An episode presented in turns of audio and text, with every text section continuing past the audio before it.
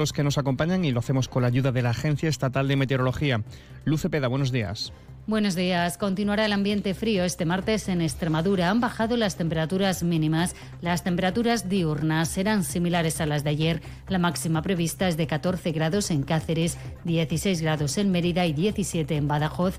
Tendremos intervalos de nubes y en zonas de montaña del norte y el este no se descarta alguna precipitación débil y dispersa. Cota de nieve en torno a 1.500-1.600 metros. El viento flojo del oeste y noroeste. Es una información de la Agencia Estatal de 7.21, continuamos.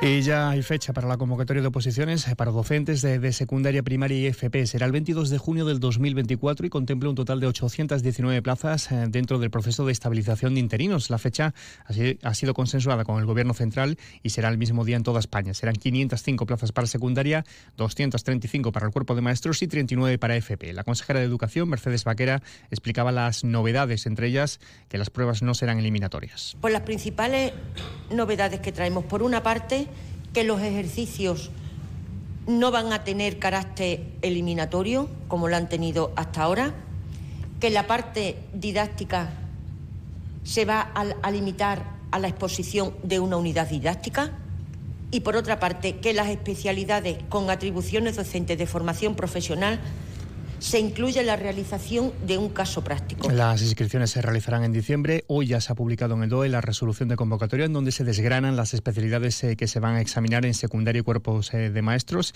y en qué provincia se va a desarrollar cada una de ellas. Así, por ejemplo, los opositores en historia, matemáticas e inglés harán los exámenes en la provincia de Badajoz.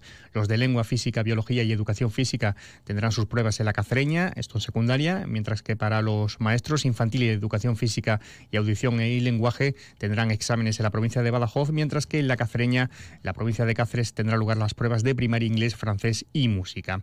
Por otro lado, la consejera de Educación también aseguraba que hay intereses de universidades privadas para implantarse en la región, pero antes de comenzar con esos trámites se debe pronunciar el Ministerio. Que en el momento que se presenta una memoria eh, y, un y, un proyecto, eh, eso tiene que pasar por la Secretaría de Estado de Universidades.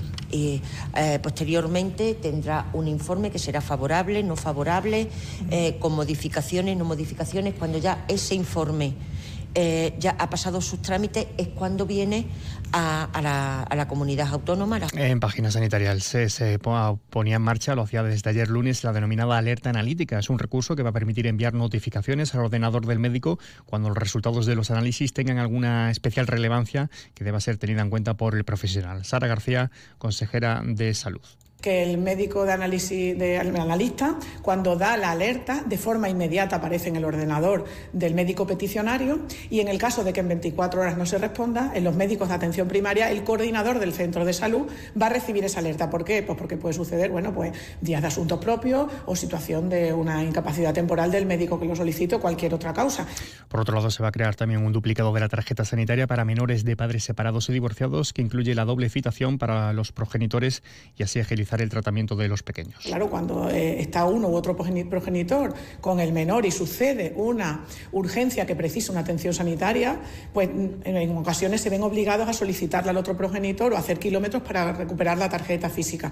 Por tanto, esto bueno, pues no tiene, no tiene una gran complejidad, pero es cierto que también todos nuestros esfuerzos, bueno, pues eh, desde la Dirección General de de planificación se han derivado a que se haga la tarjeta sanitaria y ahora. Noticias en Onda Cero Extremadura. Cambiando de tercio, nos encontramos dentro de un extraño y atípico otoño caliente por lo inopinado de los protagonistas que toman las calles. Así sonaba ayer Badajoz.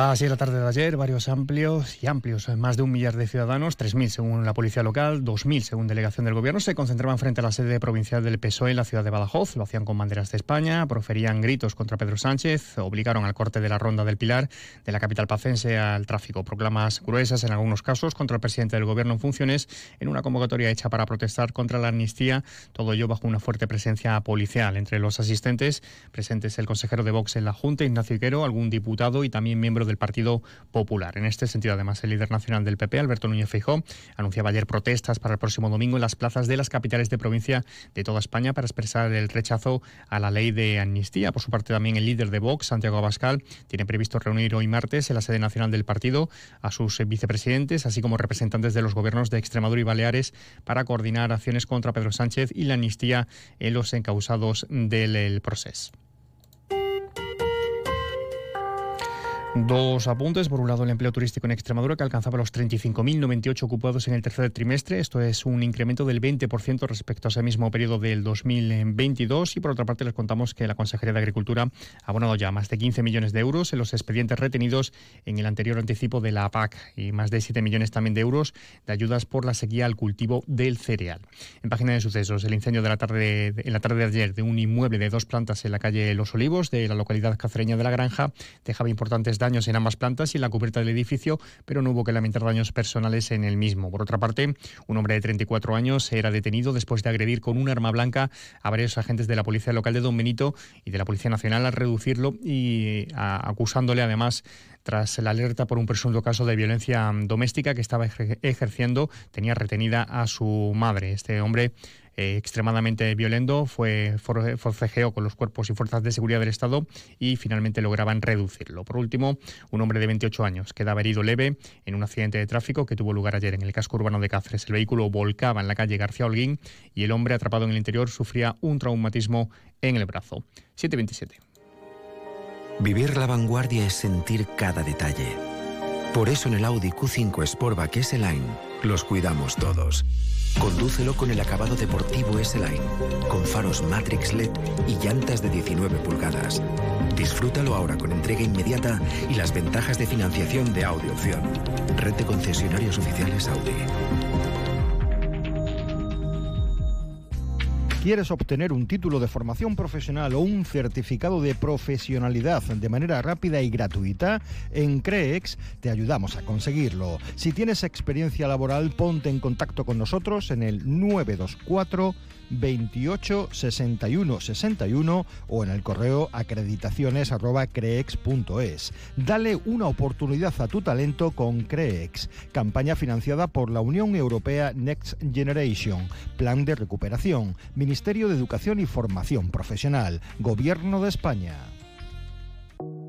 Caja Rural de Extremadura, siempre comprometida con nuestra tierra. Hoy más que nunca estamos cerca de los nuestros apoyando a los colectivos más vulnerables, a los que más nos necesitan, siempre cerca de los empresarios, los agricultores, los ganaderos, ayudándoles a salir de esta situación.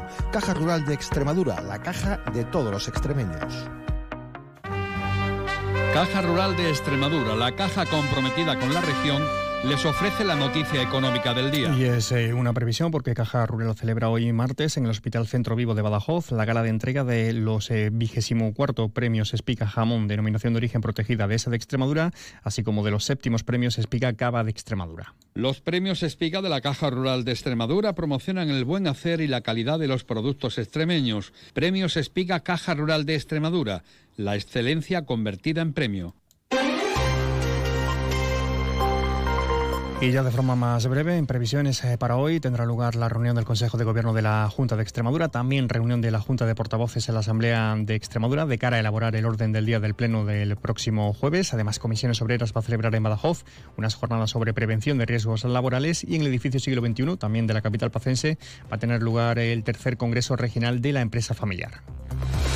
Todo ello mucho más lo vamos a contar a las 10 y 3 minutos en boletos regionales, a la una en avance de noticias mediodía y a partir de las 2 menos 10 lo contamos, lo ampliamos todos en tiempo de información regional con Juan Carlos González.